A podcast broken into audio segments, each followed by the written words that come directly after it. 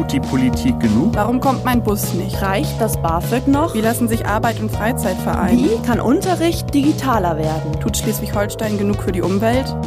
Jung und unerhört. Wir wollen euch eine Stimme geben. Moin und herzlich willkommen zu Jung und Unerhört, einem Podcast der Kieler Nachrichten. Mein Name ist Philipp und ich bin Redaktionsvolontär. In jeder Folge ist bei uns ein junger Mensch aus Schleswig-Holstein zu Gast und spricht über ein Thema, das ihm oder ihr besonders am Herzen liegt. Zudem ist ein Experte bei uns zu Gast, um das Thema nochmal einzuordnen. In der heutigen Folge ist Leon aus Neumünster bei uns zu Gast. Leon hat bereits in jungen Jahren ein Unternehmen gegründet und erzählt bei uns im Podcast, wie es dazu kam, welche Unterstützung er hatte und was das eigentlich alles bedeutet.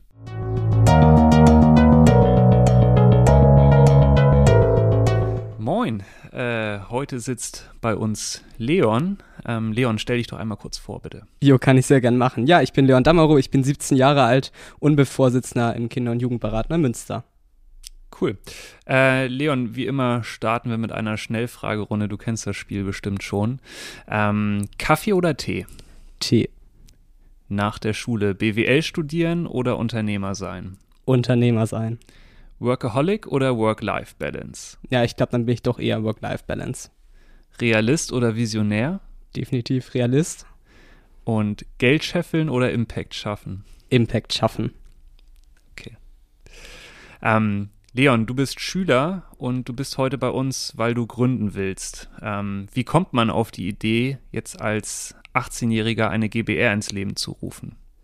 Genau, also ich selber will mit meinem Geschäftspartner gründen, der selber ist auch 18, also wir sind erst vor kurzem volljährig geworden und generell fanden wir das Gründertum irgendwie schon immer ein bisschen spannend. Also ich selber hatte schon in der Hinsicht einen Bezug, dass es bei uns zumindest, äh, bei mir in der Schule, auf dem Gymnasium, Immanuel Kant Schule, wurde das Ganze auch thematisiert im Unterricht und ich fand das schon immer irgendwie interessant, dass man selber auch etwas bewegen kann, also dass man etwas anpackt und auch wirklich eigenständig etwas erschafft und dabei auch vielleicht Probleme löst. Ähm, das finde ich ein ganz wichtiges Thema und von daher haben wir uns das ein bisschen vorgenommen, mit der Volljährigkeit dann zu gründen. Was benötigt man dafür und warum habt ihr jetzt eine GBR gegründet oder seid dabei, eine GBR zu gründen und nicht jetzt eine andere Form? Genau, also wir selber gründen, wie du richtig sagst, eine GBR. Ähm, wir gründen ja eine Agentur, muss man noch ein bisschen näher sagen. Also von daher ist es noch ein bisschen eigene Form. Ähm, warum gründen wir eine GBR? Vielleicht sollten wir uns erstmal anschauen, welche Rechtsform es noch gibt. Also es gibt ja noch die Personengesellschaft, ähm, da kannst du nur einen einzelnen Geschäftsführer haben. Von daher fällt das schon ein bisschen für uns weg. Und sonst gibt es noch die GmbH, da brauchst du ein Mindestkapital von 25.000 Euro. Ähm, und dann gibt es noch die OG, also die Unternehmensgesellschaft, da hast du zwar auch eine beschränkte Haftung ähm, und kannst auch schon mit weniger Stammkapital gründen. Aber das ist so, das Ganze ist schon komplexer. Das heißt, du musst da schon zum Notar noch gehen ähm, und das Ganze ist dann auch ein bisschen kostspieliger. Also gerade weil wir zu zweit sind, brauchst du einen extra Gesellschaftsvertrag, den musst du vom Anwalt äh, zusätzlich auch nochmal aufsetzen lassen. Das Ganze kostet dann auch schon mal schnell 1000 Euro und die GBR ist damit so mit, ja, eine Personengesellschaft, die einfach eine leichte Gründung hat. Das Ganze geht sehr schnell, ist sehr unkomplex. Das heißt, du musst wirklich nur zum Gewerbeamt gehen und dann füllst du das Ganze aus. Ähm, was brauchst du grundlegend, um zu gründen? Natürlich ist eine Idee gut, ähm, ist immer hilfreich, wenn Unternehmer natürlich Probleme lösen. Ähm, ansonsten kann es immer hilfreich sein, wenn man einen Businessplan aufsetzt. Das haben wir zumindest gemacht. Wir haben uns damit ein bisschen näher mit auseinandergesetzt. Das heißt, du erstellst eine Wettbewerbsanalyse und beschäftigst, dich auch wirklich mit deinem Produkt und auch mit deinem Markt. Ähm, ist immer ganz gut, dass du auch eine gewisse Struktur natürlich hast. Du klingst auf jeden Fall danach, dass du schon sehr viel über den Bereich Gründen weißt. Hast du dir das Wissen selber angeeignet oder habt ihr das mal in der Schule besprochen? Ja, sowohl als auch. Also wir selber, wie gesagt, habe ich ja schon gesagt, ähm, auf dem Gymnasium bin ich ja und dort wurde das auch angesprochen, aber halt eher so ein bisschen das Generelle. Ähm, zusätzlich hatten wir an unserer Schule sogar noch ähm, haben am Wettbewerb teilgenommen, der Deutsche Gründerpreis für Schülerinnen und Schüler, weil ich das Thema spannend fand und dann habe ich so ein bisschen mich an meine Lehrkraft ähm, gerichtet und habe da so ein kleines Team zusammengestellt. Von daher, also an meiner Schule wurde es angesprochen, ähm, bei meinem Geschäftspartner ist es so, der ging auf eine Gemeinschaftsschule und dort wurde das gar nicht thematisiert. Also es war bei mir schon so, ähm, bin auch im wirtschaftspolitischen Profil Profil, das ist vielleicht auch nochmal wichtig zu erwähnen, dort wurde das dann thematisiert, ähm, aber es ist auch so, dass es nicht in allen Schulformen angesprochen wird. Und dann weiter im Internet recherchiert, oder? Genau, also klar, da gibt es ja auch verschiedene Seiten zu, wie man das Ganze machen kann. Wir waren zuerst auch eher ähm, davon überzeugt, eine UG zu gründen, ähm, die dann ja haftungsbeschränkt ist, aber haben uns auch ein bisschen gefragt, ähm, ob uns das dann wert ist, so viel Geld dann vielleicht auch auszuwerten. Und der Prozess ist doch sehr komplex und man kann später ja auch noch von der GBR zu einer GmbH zum Beispiel umfungieren. Jetzt seid ihr ja schon mitten in dem Prozess dabei. Also ihr seid ja schon weiter, als viele vielleicht kommen. Ich meine, bei vielen bleibt es ja bei der Idee und ähm, die gehen aber nicht den Schritt oder den nächsten Schritt. Warum war das bei euch anders? Ja, also ich glaube, wir hatten schon ein klares Ziel vor Augen. Also wir hatten schon irgendwie, wir haben uns mal zusammengesetzt und dann haben wir einfach mal gesagt, ja, das könnten wir doch machen. Also kam ein bisschen die Idee auf. Ähm, wir wollen natürlich auch ein Problem lösen, da kommen wir wahrscheinlich nachher nochmal zu, zu unserem Produkt. Ähm, aber allgemein haben wir uns gedacht, das wäre doch ganz spannend mal zu tun. Und dann haben wir uns natürlich auch einen konkreten Plan gemacht. Ähm, häufig scheitern natürlich Unternehmensgründungen auch, wenn man keinen richtigen Plan hat, ähm, weil man vielleicht aber auch nicht das Mindset hat, also dass man gar nicht daran bleibt und dann vergisst man die Idee. Vielleicht ist man da auch dann nicht immer mutig genug. Ähm, es braucht auch einen gewissen Mut natürlich. Klar, es wird auch ein paar ähm, ja, Stellen geben, wo man ein bisschen scheitern wird. Das gehört aber ja dazu. Und ähm, klar, diesen Mut muss man aufwenden. Wenn wir uns mal anschauen, wir haben ja doch auch sehr viele junge Menschen, die zumindest grundlegend Interesse daran haben, ähm, zu gründen. Da gibt es ja auch Umfragen zu. Ähm, ich habe letztens einen gesehen von YouGov, ähm, 64 Prozent der 16- bis 25-Jährigen haben grundlegend Interesse, in der Zukunft irgendwas zu gründen. Und ich finde, das sollte man dann auch fördern.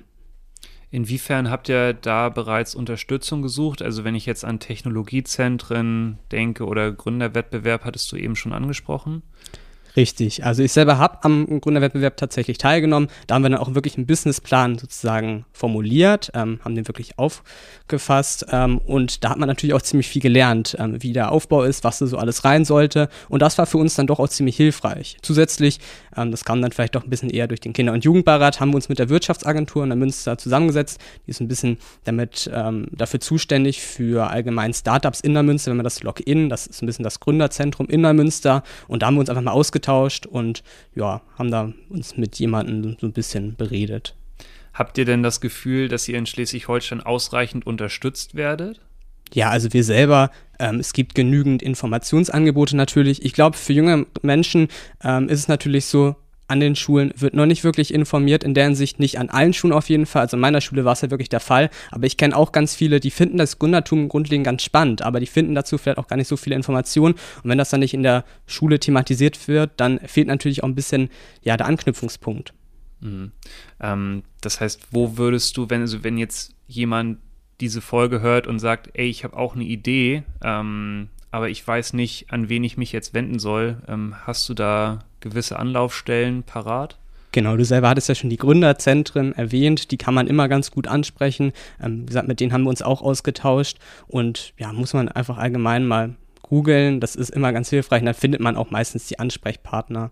Ähm, die sind dann auch alle sehr hilfsbereit. Mhm. Wir hatten bereits ja schon eine Folge zum Thema, wie wollen junge Menschen arbeiten. Ähm, ist schon ein paar Folgen her, aber ähm, vielleicht erinnert sich ja der ein oder andere.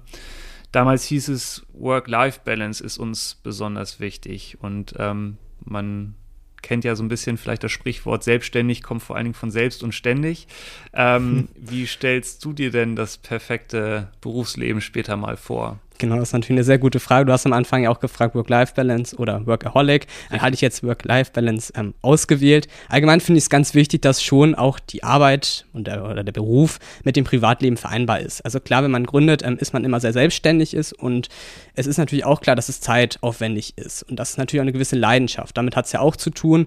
Ähm, aber ich würde trotzdem nicht sagen, dass man wirklich 24-7 einfach nur arbeiten muss, sondern dass halt immer noch das Privatleben da einen wichtigen Faktor hat. Und Work-Life-Balance ist aus meiner Sicht auch ein Punkt, um Arbeitgeber allgemein attraktiv zu machen. Also ich selber stelle mir das auch unter einem guten Arbeitgeber vor, dass man dann vielleicht auch ein bisschen auf die Menschen schaut und auch, ähm, naja, nicht nur alleine immer nur das ganze Arbeiten macht, also dass man immer durchgehend arbeitet, sondern dass halt auch das Privatleben eine Rolle spielt. Also du meinst jetzt gerade auch im Schulalter und Work-Life-Balance und Selbstständigkeit, das kriegt man schon unter einen Hut, oder? Ja, also es ist mir zumindest persönlich auch sehr wichtig. Also wir sagen jetzt auch nicht, dass, wie gesagt, dieses Unternehmen einfach wirklich 100 Prozent von unserer Zeit braucht, sondern die Schule hat weiterhin eine hohe Priorität. Und dazu muss es natürlich immer noch Zeit geben für Freizeit. Klar, das ist immer ein bisschen äh, zeitintensiver, wenn man wirklich selbstständig ist. Aber du hast ja auch die Flexibilität. Das muss man ja auch sagen. Du hast die Vorteile, du bist dein eigener Chef und dann kann man natürlich auch selber entscheiden, wie weit man da doch auch ins Privatleben investiert. Du hast halt keinen Arbeitgeber, der das dann also sozusagen ein bisschen vorschreibt. Aber ich selber finde es schon wichtig, dass auch ein Arbeitgeber auf Work-Life-Balance schaut, also zumindest für die Mitarbeitenden. Ähm, so kann man das natürlich auch für sich selbst entscheiden. Und ich finde, das Privatleben, das sollte auch nicht zu kurz kommen. Du hattest eben einen ganz interessanten Punkt angesprochen. Ähm, gibt es da außerhalb der Schule jetzt schon so einen ungefähren Zeitplan, wann ihr von eurem Produkt ähm, mal leben wollt? Ähm, wann man das nicht nur als Hobby betreibt, sondern wann es sich auch wirklich rentieren soll? Hast du da irgendwie schon ein Jahr im Kopf? Genau, also generell ist natürlich schon angestrebt, wenn du wirklich das Abi hast, dass du dann vielleicht auch irgendwas hast. Ähm, nochmal, es ist halt auch für uns eher so ein Hobby. Das heißt, es ist schon gewisserweise ein langfristiges Projekt, was wir durchaus auch anstreben. Was heißt langfristig, wenn ich fragen darf? Langfristig heißt schon an zum Beispiel, dass du, ich will immer noch studieren, das heißt, dass du immer noch ein bisschen daneben sein. Das heißt, es ist halt immer noch ein Nebenjob. Also das heißt, ähm, kann es ein bisschen vergleichen, wie gesagt, mit einem Nebenjob. Andere tragen Zeitung aus, andere Jugendliche beispielsweise räumen irgendwelche Regale ein. Also das soll halt schon möglich sein, dass du davon dann auch nachher irgendwann leben kannst. Klar, vielleicht, dass sich die Firma auch irgendwie irgendwann vergrößert, das sollten wir natürlich schon anstreben. Aber wie gesagt, wenn man das Abi hat, dass man dann auch irgendwas in der Rückhand hat und dann nicht noch extra vielleicht einen Nebenjob ähm, haben muss, sondern man baut sich das jetzt ja auch so ein bisschen auf. Und wir wollen ja vor allem Unternehmen auch helfen. Also von daher, das ist ja auch ein Faktor. Wir wollen das jetzt auch nicht nur wegen dem Geld machen, sondern weil wir da auch wirklich Problemlöser sein wollen. Aber einen konkreten Zeitplan hast du jetzt noch nicht vor Augen. Nein, also es ist natürlich auch mal schwierig zu sagen, wie sich das alles entwickelt. Ähm, wie gesagt, erstmal ist der Fokus halt auch immer noch auf dem Abi und wenn das hinter sich ist, dann würden wir uns auch mal näher damit auseinandersetzen, wie man eigentlich das Unternehmen in der Zukunft weiterführen sollte, wie wir eigentlich unsere Zukunft sehen. Aber derzeit ist es halt doch eher auch ein Hobbyprojekt und wir wollen es ja vor allem auch einfach mal ausprobieren. Du hast jetzt halt die Möglichkeit, sehr viel Erfahrung zu sammeln. Als junger Mensch hast du natürlich sowieso noch die Möglichkeit, du lebst bei deinen Eltern und ähm, hast natürlich auch vielleicht noch nicht so viele Pflichten. Ähm, das ist natürlich schon ein Vorteil. Jetzt fragen sich sicherlich viele Hörerinnen und Hörer da draußen, was ihr denn konkret macht. Und dazu würde ich jetzt gerne einmal kommen. Du sagtest ja bereits, ihr wollt ein Problem lösen und im Vorgespräch erwähntest du, dass es der Fachkräfte- und Azubi-Mangel ist. Eine Herausforderung für viele Unternehmen, einerseits die richtigen Leute zu finden und diese dann aber auch zu erreichen. Und ähm, Leute gibt es sicherlich genug, also viele, die im Job sind, die beispielsweise auch unzufrieden sind oder wechselwillig sind, aber nicht aktiv suchen. Und ein Ansatz, ähm, diese zu erreichen, wäre dann Social Media, ähm, wie du sagtest, um mit die richtigen Leute, mit den richtigen Unternehmen zu matchen.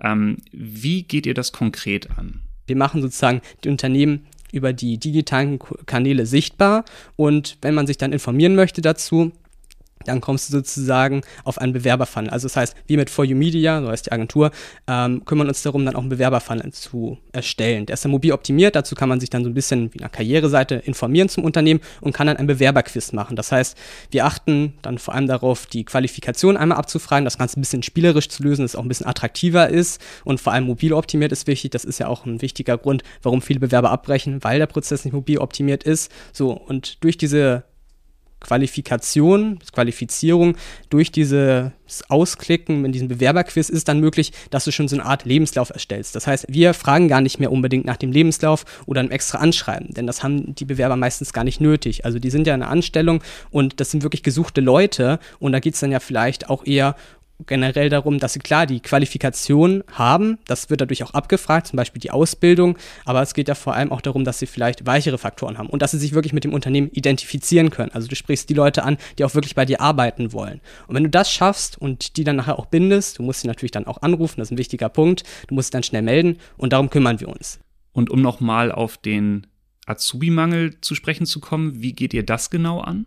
Generation Z ist vor allem auf den sozialen Medien aktiv.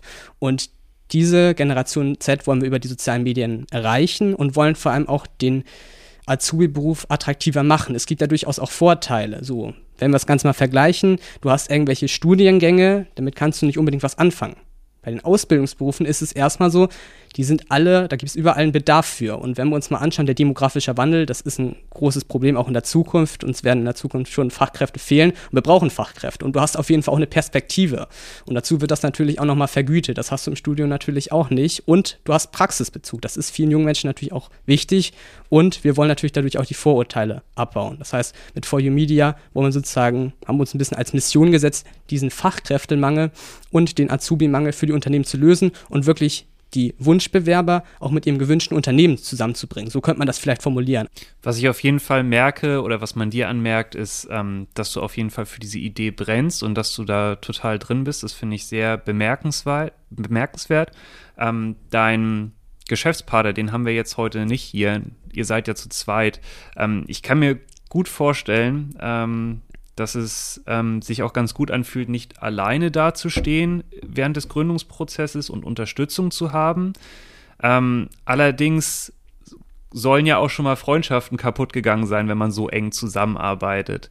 Ähm, was ist denn deiner Na Meinung nach wichtig, ähm, wenn man zu zweit gründet? Also muss es da irgendwie persönlich auf einer ganz besonderen Ebene passen?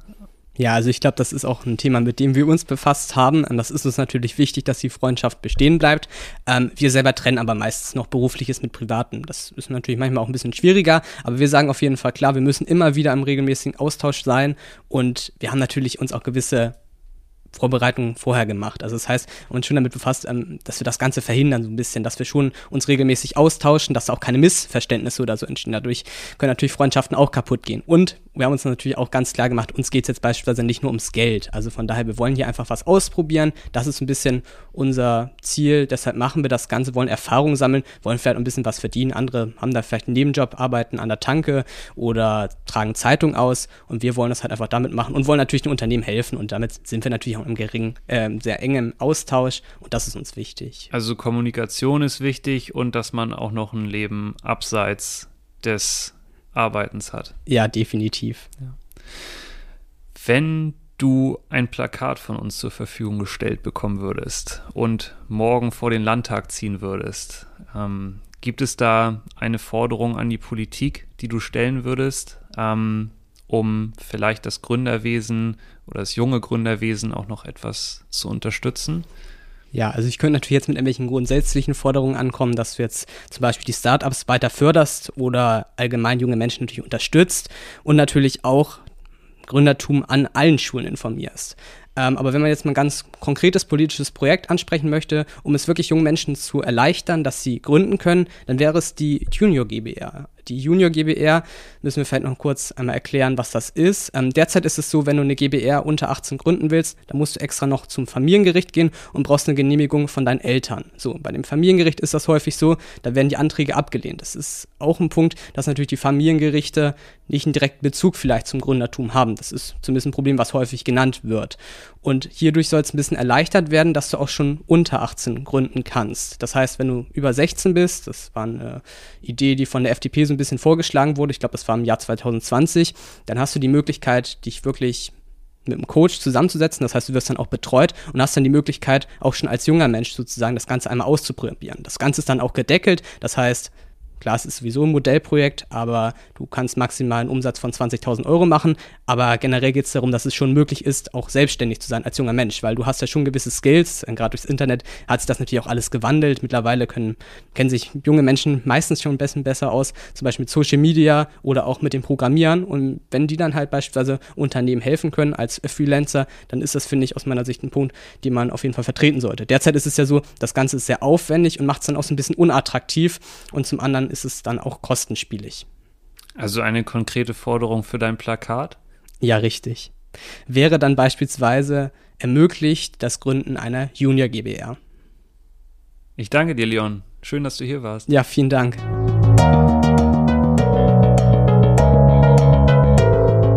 In dem zweiten Teil von unserer Folge ist äh, Maximilian von Maibu zu Gast. Maximilian, moin moin, schön, dass du da bist. Stell dich doch einmal bitte kurz vor. Ja, gerne, moin. Ich freue mich auch sehr, dass ich da bin. Ja, mein Name ist Maximilian Schei, äh, 31 Jahre, bin Gründer der Firma Maibu mit den Marken Maibu und der Marke Küstenrad, äh, also zwei Marken innerhalb eines Unternehmens. Haben das Unternehmen 2012 in Kiel gegründet, während des äh, Studiums. Äh, waren damals 19 und 20. Jonas und ich sind die beiden Gründer des Unternehmens, haben in Kiel BWL studiert damals und sind mittlerweile knapp 100 Leute im Unternehmen, ähm, an verschiedenen Standorten in ganz Schleswig-Holstein aktiv. Ähm, mit Maibu bauen wir Fahrräder aus Bambus zusammen mit einem sozialen Projekt in Ghana, finanzieren damit auch soziale Aktivitäten in Ghana vor Ort, haben eine Schule mit dem Projekt gemeinsam gebaut für 500 Kinder, 40 Menschen, die in Ghana in der Produktion der Fahrradrahmen, der Bambusrahmen arbeiten. Ähm, also aus einer ganz kleinen Pflanze, eine kleine Idee ist mittlerweile schon was geworden, wo viele Menschen involviert sind. Cool. Das unterstreicht ja auch nochmal so ein bisschen ähm, unseren Ansatz. Also wir wollten heute einen Podcast-Gast aus der Region zu Gast haben, der schon ein bisschen was erreicht hat und ähm, uns so ein bisschen erzählen kann, was denn eine gute von einer schlechten Geschäftsidee beispielsweise unterscheidet. Ich meine, der Titel ist ja ähm, Jungen Gründen machen oder lassen. Gibt es sowas wie eine schlechte Geschäftsidee? Oh, das gibt's bestimmt, ja. Aber die Frage ist immer, aus welchem Blickwinkel, in welcher Perspektive man sich das anschaut. Wenn du Menschen um uns herum vor zehn Jahren vielleicht gefragt hättest, ist es eine schlaue Idee, dass zwei 20-Jährige ungefähr, die keine Ahnung von Fahrrädern, Bambus und Ghana haben, Bambusfahrräder in Ghana herstellen wollen, die in Europa vertreiben wollen, dann hätten die meisten Leute auch gesagt oder haben gesagt, äh, spannende Idee, aber äh, wahrscheinlich keine gute Geschäftsidee. Äh, am Ende hat sich doch herausgestellt, dass es eine, eine gute ist. Ähm, aber natürlich gibt es auch schlechte Geschäftsideen, das würde ich auch sagen. Äh, wichtig ist, glaube ich, immer, dass man ähm, Probleme von Menschen löst oder Probleme von Unternehmen löst mit seiner Geschäftsidee. Ich glaube, wichtig ist, dass man im Idealfall auch irgendwie eine Innovation äh, mitbringt mit seinem Unternehmen, obwohl es natürlich auch viele Menschen gibt, die einfach was Herkömmliches machen und das wieder machen und das auch gut machen. Aber ich glaube, spannend, wenn es um Startups geht und wie die es gründen, dann ist natürlich immer spannend, man hat eine Innovation, man hat ein neues Produkt, das ist dann natürlich auch mit Risiko verbunden. Man kann sich auch herausstellen, dass es eine schlechte Idee war im Nachgang. Äh, aber ich glaube, was immer gilt, ist, wenn man gründet, gerade wenn man jung ist, lernt man so extrem viel, dass egal, ob die Idee erfolgreich wird oder nicht, sich in der Regel, glaube ich, meistens lohnt. Mhm. Unabhängig von der Idee gibt es auch den richtigen Zeitpunkt. Also wann sollte man gründen und wann vielleicht nicht. Sowohl vielleicht altersmäßig, aber auch ähm, ja von der Situation des Markts abhängig. Das sind zwei gute Fragen. Also Situation des Marktes, da sagt man ja zumindest herkömmlicherweise äh, vielleicht auch eher sogar gründen, wenn es nicht so erfolgreich läuft in der, in der ähm, Ökonomie äh, und der Volkswirtschaft. Ähm, ich weiß aber gar nicht, ob das entscheidend ist. Ähm, und Zeitpunkt des Alters, da gibt's ja auch ganz unterschiedliche Beispiele. Ich glaube, man hört, die Gründer im Silicon Valley werden immer älter eher und sind nicht mehr die 20-jährigen Startup-Leute. Ich glaube, da gibt's nicht den perfekten Zeitpunkt. Wir haben gegründet, als wir sehr jung waren. Das war für unsere Geschäftsidee ein großer Vorteil, weil es natürlich ein paar Jahre dauert, ein bisschen Unternehmen erstmal Geld verdient und man davon leben kann. Und wir hatten ein Produkt oder haben ein Produkt, mit dem es relativ lange gedauert hat, davon auch vernünftig leben zu können. Ähm, und für solche Geschäftsideen, wo man auch mal wirklich ins Risiko geht, was probiert, aber mit überschaubaren finanziellen Mitteln, so war es ja bei uns auch, da ist es, glaube ich, ganz gut, auch sogar während des Studiums zu gründen, wenn man die Kapazität hat. Ich glaube, auch für andere Geschäftsideen ist es manchmal wichtig, erstmal Berufserfahrung zu sammeln, auch zu, einen Markt zu verstehen, eine Branche zu verstehen, um dann sich ähm, wirklich passgenau auch eine Lösung zu überlegen, die es vielleicht noch nicht gibt oder ein Problem zu adressieren. Also vor fünf Jahren hätte ich noch gesagt, auf jeden Fall während des Studiums gründen, das ist das Allerbeste, weil da hat man nichts für Risiko, da ist man noch irgendwie finanziert über BAföG, über Eltern ähm, über irgendeinen Weg. Das heißt, man hat nicht so viel zu verlieren, muss keine Familie ernähren, kein Haus abbezahlen. Ich glaube, für viele Ideen ist es schon auch notwendig, eine gewisse ähm, Kenntnis eines Marktes oder auch gewisse Erfahrung zu haben. Also ich glaube, grundsätzlich kann man das nicht pauschal beantworten, aber zwischen 20 und äh, 80 kann man, glaube ich, immer gründen.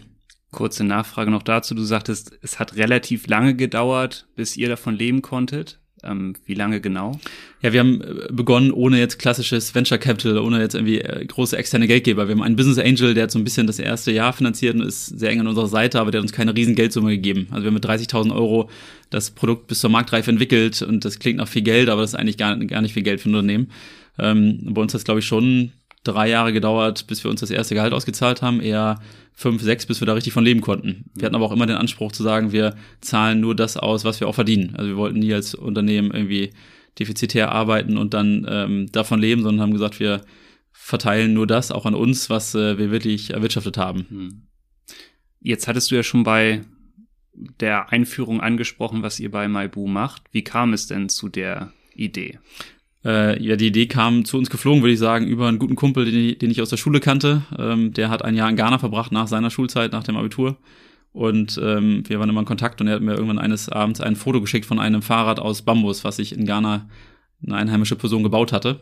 Äh, die ersten Bambusräder gab es schon vor 130 Jahren ungefähr, also ist keine, wir haben es nicht neu erfunden. Äh, aber es hat sich nie durchgesetzt, aber in Ghana hatte sich jemand so ein Rad gebaut und dieses Bild kam zu Jonas und mir, wir haben damals zusammen studiert und äh, hatten schon die Idee, irgendwie zusammen zu gründen, was zu machen. Ich hatte auch immer großes Interesse am Thema Social Entrepreneurship, wie kriegt man es verbunden, dass man auf der einen Seite Geld verdient als Unternehmen, aber auch was Sinnvolles äh, für die Gesellschaft, für die Umwelt, ähm, für die Welt tut. Und dann kam die Idee eigentlich perfekterweise zu uns. Und dann haben wir gesagt, okay, wir ähm, probieren mal so weit zu kommen damit, haben dann angefangen zu recherchieren, ähm, haben uns dann Partner gesucht und das war der Beginn unserer Reise. Und das mitten im Studium. Ähm, wie schafft man das, alles unter einen Hut zu bekommen? Ja, es war also ähm, Ende des zweiten, Anfang des dritten Semesters, glaube ich. Ähm, wie schafft man das, das unter einen Hut zu bekommen? Erstens ähm, haben wir BWL studiert, da gab es nicht so viel Anwesenheitspflicht. Das heißt, man musste nur Klausuren schreiben. Das war ähm, relativ komfortabel dann für uns. Wir haben zu zweit das gleiche studiert, das heißt, konnten dann immer vor den Klausuren relativ effizient lernen und auswendig lernen.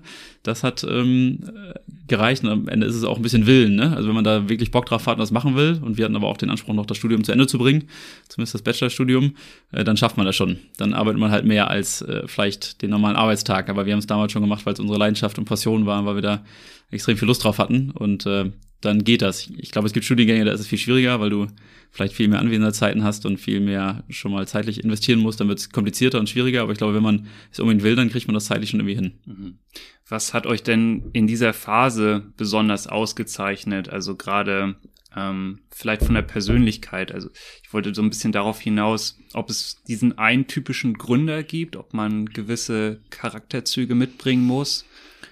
Ja, ich glaube, was man auf jeden Fall braucht, ist Mut, etwas zu tun. Also die Ideen, glaube ich, hat jeder Mensch und ähm, Ideen, die man im Kopf rumträgt. Aber am Ende zu sagen, ich setze jetzt wirklich vieles, nicht alles, aber vieles auf eine Karte erstmal, ich glaube, das ist das Entscheidende. Also den, den Mut zu sagen, ich traue mich das jetzt zu machen.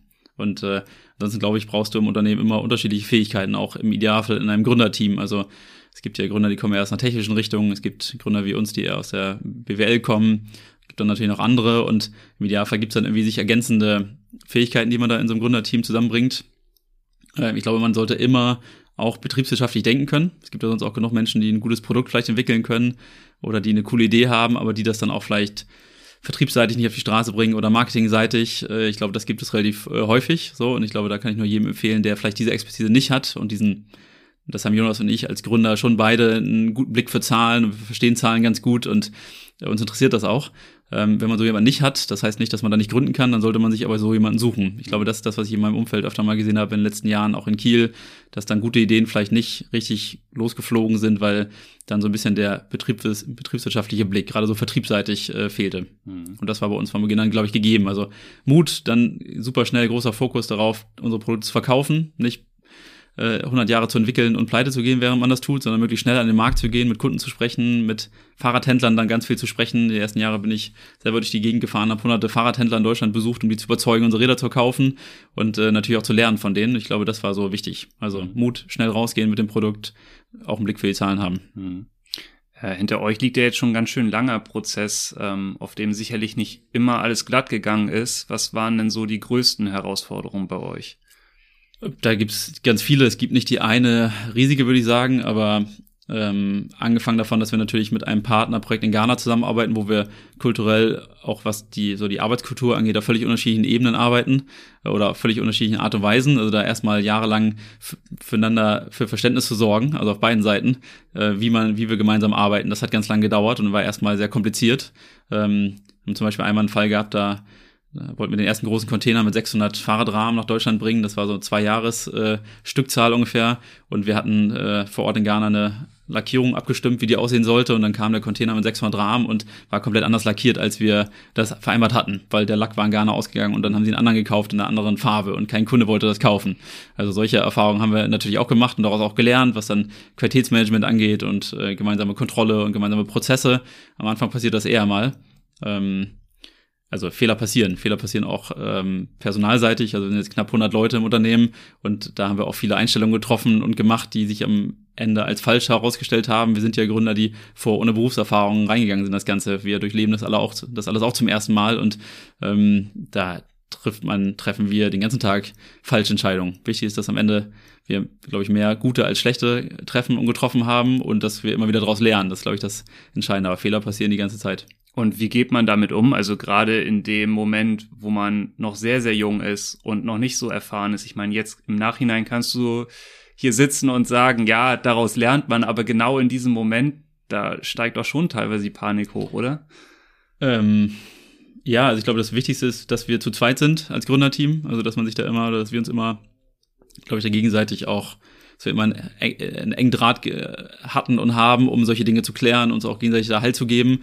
Äh, ich glaube, das ist auch nicht selbstverständlich, nach zehn Jahren noch fröhlich gemeinsam ein Unternehmen zu leiten und aufzubauen. So, ich glaube, das ist fast auch eine, eines der wichtigsten Erfolgsgeheimnisse unseres Unternehmens, dass wir es geschafft haben, über so lange Zeit konstant da auch irgendwie ähm, gut zusammenzuarbeiten.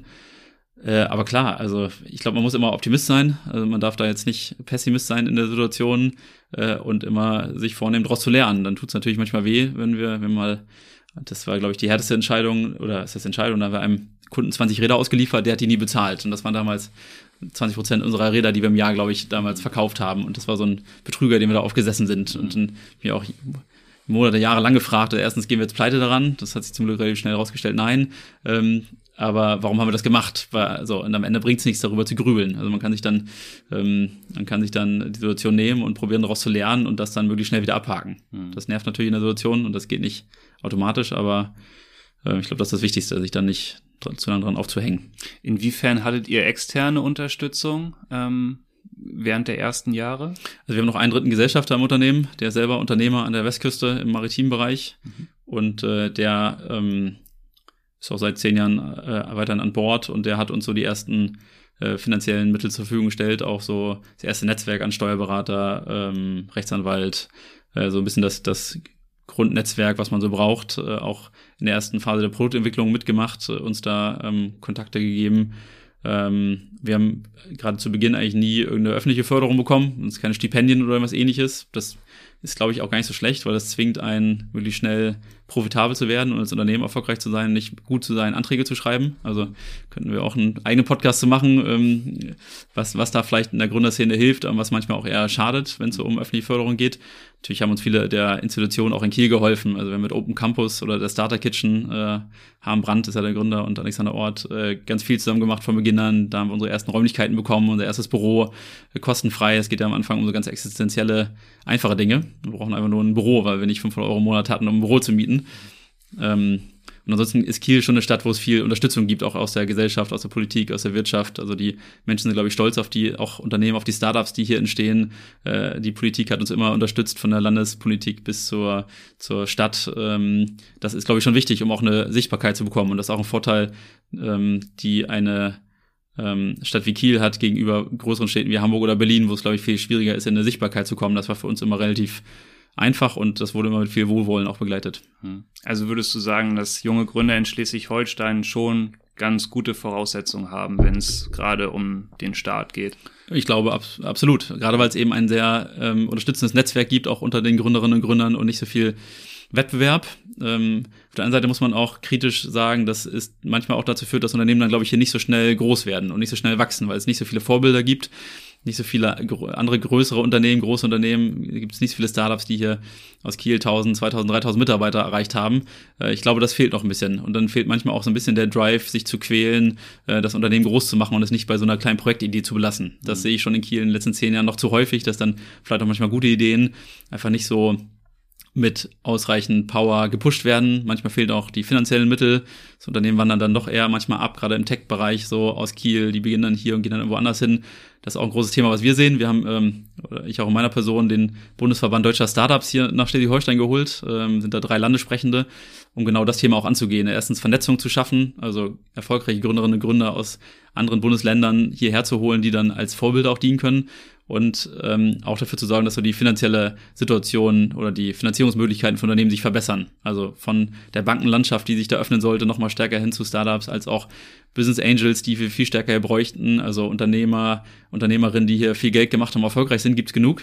Und die aber wirklich zu motivieren, das Geld dann auch zu investieren, damit die nächste Generation an Unternehmen ähm, entsteht, das ist noch nicht stark genug ausgeprägt. Und dafür probieren wir jetzt auch zu kämpfen. Mhm. Okay. Ähm, inwieweit hat Corona vielleicht in den letzten Jahren auch die Situation noch etwas verändert? Das Ganze noch ein bisschen Dynamik rausgenommen, kann man das sagen? Du meinst allgemein in der Startup-Szene? Ja. Das kann ich ehrlich gesagt nicht ausreichend bewerten. Mhm. Okay. Also ich glaube, so eine Krise bietet immer die Chance eigentlich äh, für auch neue Unternehmen, neue Projekte, gerade so digitale Unternehmen sind ja total durchgestartet die letzten Jahre. In unserer Branche, Fahrräder waren jetzt äh, keine Verlierer äh, der, der, der Corona-Situation. Äh, also wir hatten auch schwierige Situationen, dass unsere Läden geschlossen waren. Also wir haben mit Küstenrad sieben Einzelhandelsgeschäfte in Schleswig-Holstein. Damals hatten wir vielleicht fünf oder vier. Und als die dann das erste Mal geschlossen wurden und uns gesagt wurde, hier, jetzt dürft ihr nicht mehr aufmachen, das ist natürlich erstmal, also wir haben dann auch eine drei Planung gemacht, wann wir pleite gehen. Äh, nächsten Monat, in zwei Monaten, in drei Monaten, so nach dem Motto. Mhm. Ähm, also es war da auch keine leichte Zeit, glaube ich, gerade auch für Startups. Nicht unbedingt eine leichte Zeit, aber ähm, auch eine Zeit mit vielen Chancen. Mhm. Was würdest du denn abschließend jungen Leuten mit auf den Weg geben, die eine eigene Idee haben, sich überlegen, Unternehmen zu gründen, ähm, aber noch nicht ganz sicher sind und vielleicht auch denen etwas die Unterstützung fehlt. Wo können die, an wen können die sich wenden ja. und ähm, mit welchem Mindset sollten die daran gehen? Also erstmal glaube ich, das ist manchmal nicht schade, vielleicht mal zumindest im Studium möglichst früh Berufserfahrung zu sammeln, Praktika zu machen, vielleicht in mal einem etablierten Unternehmen, vielleicht mal in einem Startup äh, oder Unternehmen wie uns, was so dazwischen ist, äh, weil ich glaube, dann kriegt man ganz gut Eindruck, wie will man arbeiten und was macht einem Spaß. Mhm. So, ich glaube, das ist das ähm, Erste. Dann gibt es auch in einer Stadt wie Kiel, wie, wie schon eben gesagt, ein ausreichend gutes Netzwerk, dass man sich vernetzen kann. Also ich würde mir Praktiker suchen, die selber ein Unternehmen gegründet haben. Also wer Interesse hat, kann mir gerne eine Nachricht schreiben, kann uns als Verband, als Bundesverband Deutscher Startups eine Nachricht schreiben. Ähm, da findet man online relativ leicht unsere Adressen. Aber ansonsten sucht euch ähm, Unternehmerinnen, Unternehmer, die selber was gemacht haben und sprecht mit denen und äh, sucht euch da Hilfe. Das können selber Startup-Gründer sein oder Leute in der Phase weiter oder auch Unternehmer, die oder Unternehmerinnen, die es vielleicht schon seit langer Zeit gibt, die dann vielleicht auch trotzdem helfen können in der ersten Phase. Ich würde jetzt äh, in der ersten Phase jetzt nicht äh, ähm, zu irgendeiner öffentlichen Institution rennen und äh, hoffen, dass da ähm, mir jetzt äh, der rote Teppich ausgerollt wird. Da gibt es auch Leute, die unterstützen, aber ich glaube, gerade am Anfang ist wichtig, dass du mit Menschen sprichst, die es selber mal gemacht haben. Ich glaube, das ist das Wichtigste. Und dann am Ende gibt es natürlich trotzdem auch noch die IRK und die Kieler Wirtschaftsförderung und das ZFE und ähm, so weiter und Open Campus, die Institutionen, die dann dir auch helfen können. Aber ich würde sagen, sofort möglichst nah an die Praxis mit Menschen sprechen, die es selber gemacht haben. Und dann vermutlich hartnäckig bleiben und dranbleiben. Ja, also man muss äh, schon ich will jetzt nicht sagen, muss nicht dafür geboren sein, aber muss das schon mit sehr, sehr großer Leidenschaft machen. Also das ist kein, kein entspannter Ritt. Wenn man jetzt eine Firma äh, weiß jetzt, jetzt nur unsere Stichprobe, äh, also eins, äh, weil das ist kein nichts nichts Entspanntes, sondern da muss man mit absoluter Überzeugung machen, sonst wird es nicht erfolgreich. Man muss sich immer wieder zwingen, auch einen Schritt weiter zu gehen und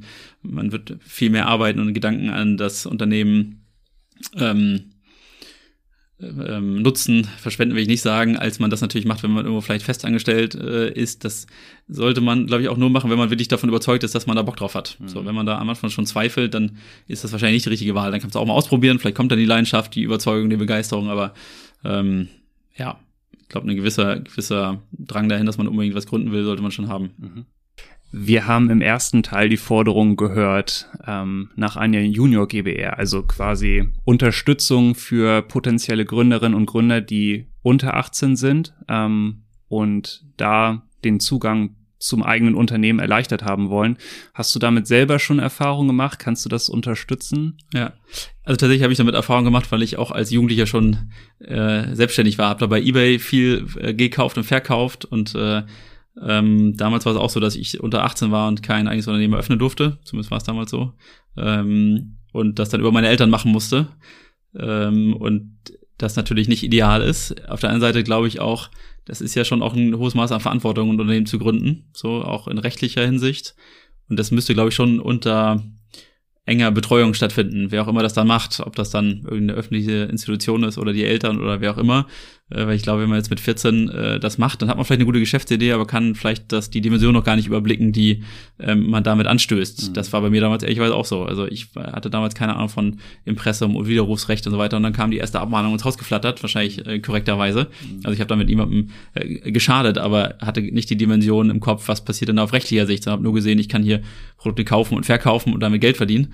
Ähm, deshalb glaube ich, ist es gut, junge Menschen zu unterstützen, auch unter 18 schon eigenständig, selbstständig was machen zu können, aber da muss man sich ausreichend Gedanken machen, wie man das auch absichert. Alles klar. Maximilian, vielen Dank, dass du heute da warst und ähm, an euch, liebe Hörerinnen und Hörer, bis zum nächsten Mal.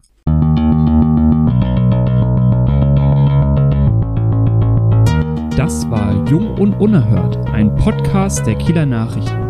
Eine neue Folge erscheint immer am ersten Montag des Monats.